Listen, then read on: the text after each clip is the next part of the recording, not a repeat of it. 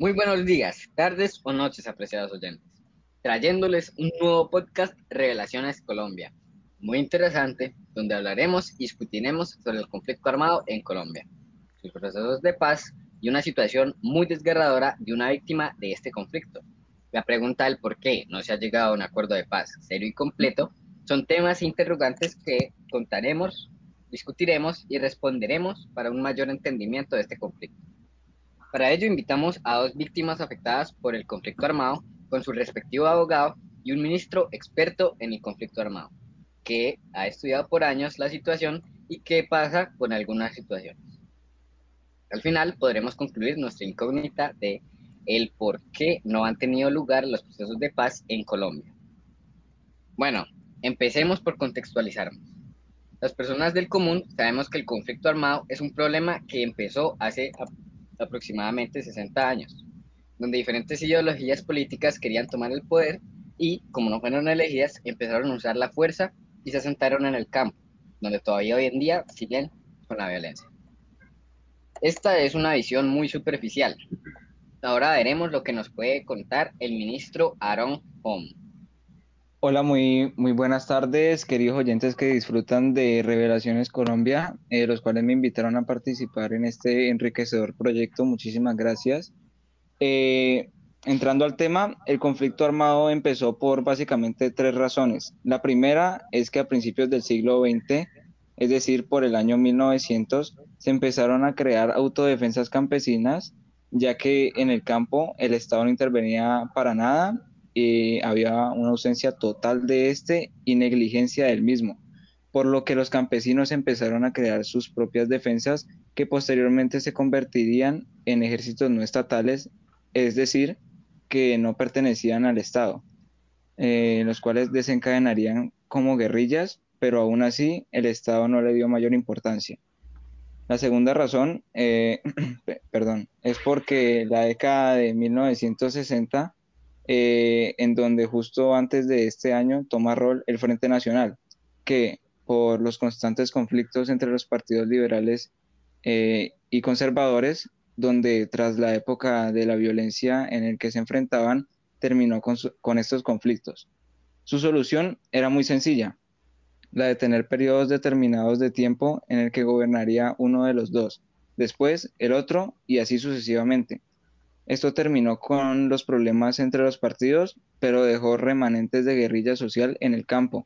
El Ejército del Pueblo o FARC son guerrillas que nacieron de tales remanentes. La tercera razón es por el inconformismo de las personas eh, en el campo, donde se originaron las Fuerzas Armadas Revolucionarias de Colombia. Bueno, ministro, es una muy completa explicación del origen de los grupos armados pero quisiéramos entender cuál es su objetivo. Bueno, es llegar al poder. Recordemos que se originaron de partidos políticos, pero por inconformidad. Decidieron crear grupos armados al margen de la ley para llegar al poder de alguna forma. Estos grupos son de carácter marginal y se establecieron en la periferia, por lo que representan, entre comillas, lo que quiere el campesino y grupos de ellos. En general, quieren garantías que el Estado no les dio o simplemente no puede hacerlo. Pero para hacer grupos armados al margen de la ley, no los puede financiar el Estado. Entonces, ¿qué hacen para funcionar? ¿O cómo consiguen militares? Eh, eh, perdón, eh, listo. básicamente se sostienen del cultivo ilícito para su venta por lo que necesitan tierras, consiguen gente del campo, personas que apoyan su causa o su movimiento, o secuestros, que a, veces así ganan dinero. Ah, tenemos todo claro ahora, señor ministro. Ahora procederemos a escuchar la triste historia de dos niños víctimas del conflicto armado. Ahora adultos cuentan su situación vivida en la periferia con la guerrilla. Por favor, Emilio Cuadros y Juan González, cuéntenos su experiencia. Gracias por invitarnos. Muchas gracias por la invitación. Mi nombre es Emilio Cuadros y cuando era niño sufrí atrocidades por parte de la guerrilla. Vivíamos mi hermana, mi padre y mi madre en una granja marginal de cuatro hectáreas, donde cultivábamos para nuestro consumo y para vender. Un día de esos escuchamos gente acercándose a nuestro hogar y cuando menos lo esperamos era la guerrilla. Nos, dijeron que desalojáramos nuestro hogar y se llevaron a nuestro padre, a nuestra madre y a mi hermana. Los desaparecieron. Tiempo después empecé a estudiar y decidí volver a, a mi hogar para reclamarlo. Cuando llegué encontré todo el terreno y sus alrededores con cultivos ilícitos. Cuando fui a reclamar mis terrenos me amenazaron y nunca volví. Esto no me parece justo que pase en estas situaciones. Me indigna que no solo sea yo el que pasó por esto, sino a muchos otros campesinos los han despojado de sus bienes. Eh, es una situación muy indignante como dices, Emilio. ¿Qué hay de ti, Juan? Mi nombre es Juan Camilo González. Mi situación fue en un pequeño pueblo lejos de las grandes ciudades, donde el Estado y el gobierno no nos ayudaban para nada. Estábamos totalmente solos. Un día llegaron los que pensábamos eran militares, pero en realidad era la guerrilla. Nos dijeron que nos iban a ayudar a cambio de tierras y gente para lo militar. Así fue. Nos ayudaron con alimento hasta servicios médicos. Muchos de nuestros hombres del pueblo se convirtieron en militares de la guerrilla. Nos enseñaban sistemas económicos y políticos más rentables, priorizando el de ellos. Una noche llegaron camiones llenos de militares, eran los paramilitares. Básicamente masacraron a todo el pueblo para exterminar a la guerrilla. Pero fuimos mucho las víctimas de esta situación. Tampoco me parece justo hasta que se firme la paz total. Muy duro, Juan. Una situación que han vivido lamentablemente muchas personas.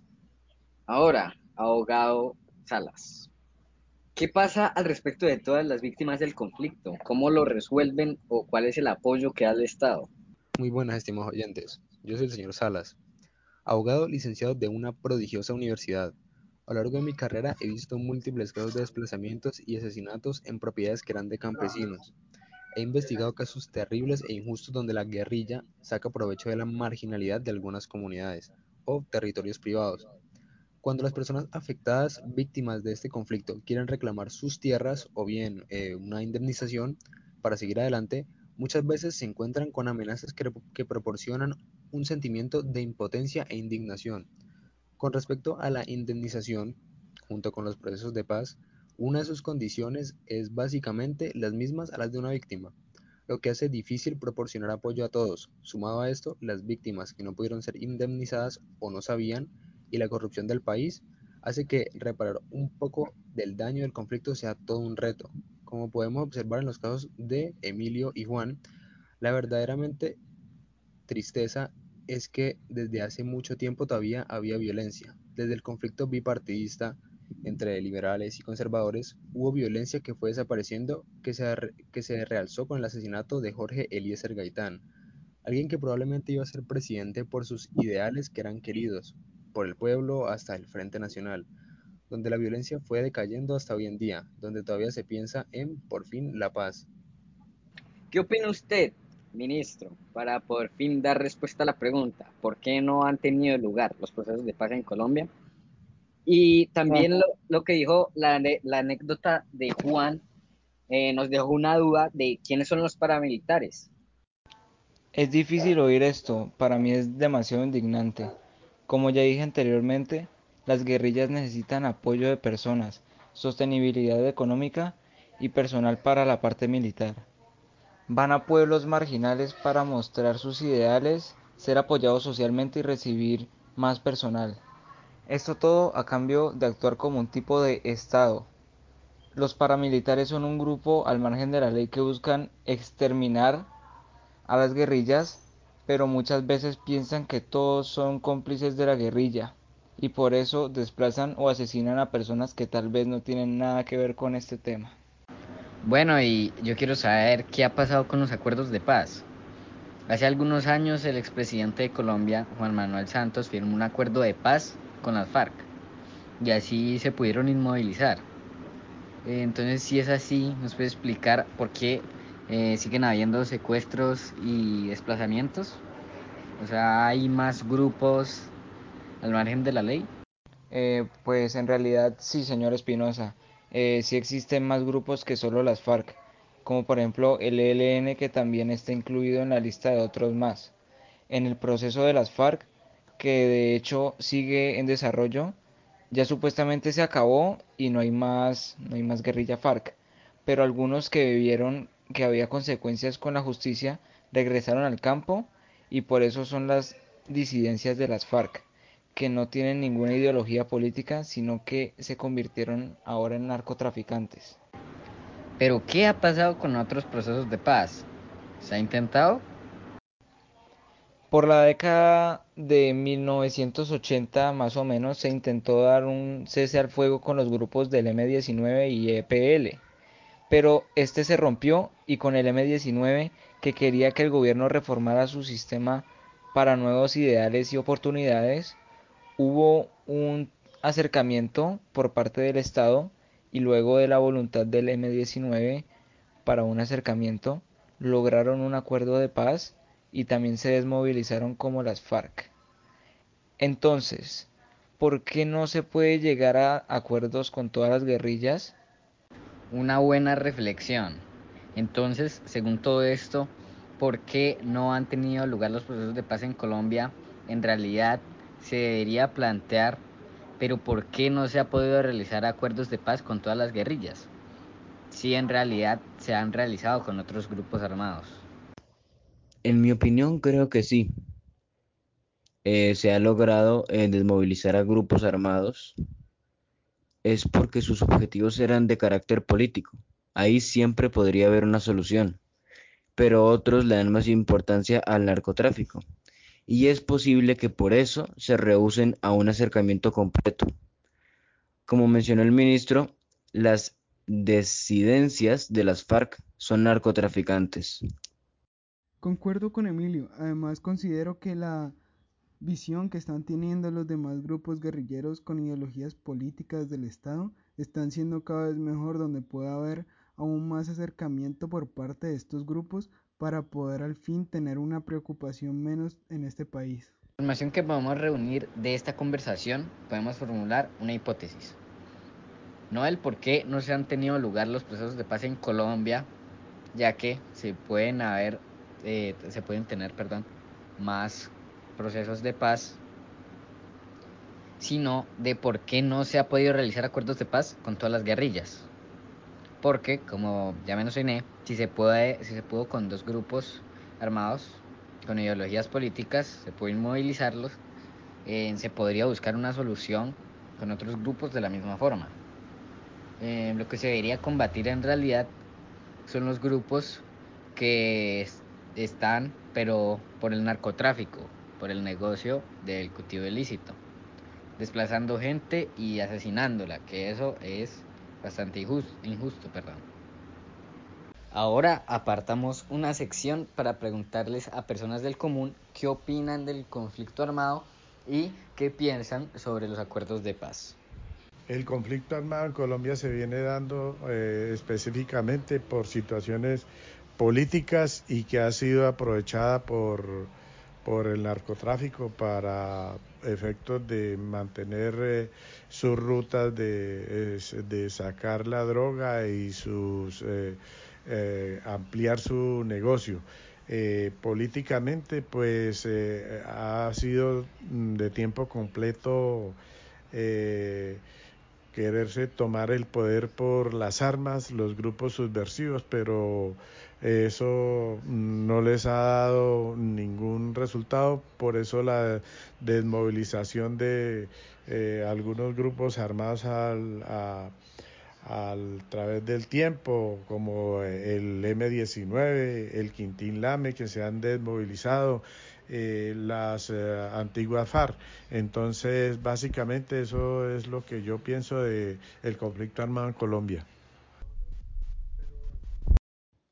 Mi nombre es Obeida Hurtado.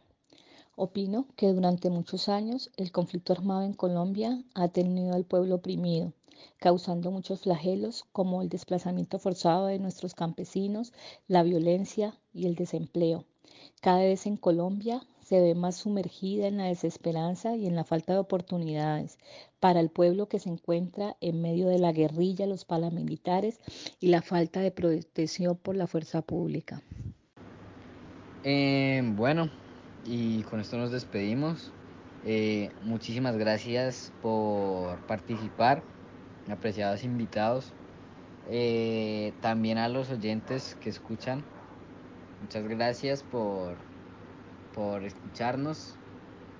Y pues nada, eh, que tengan una buena tarde, día o noche.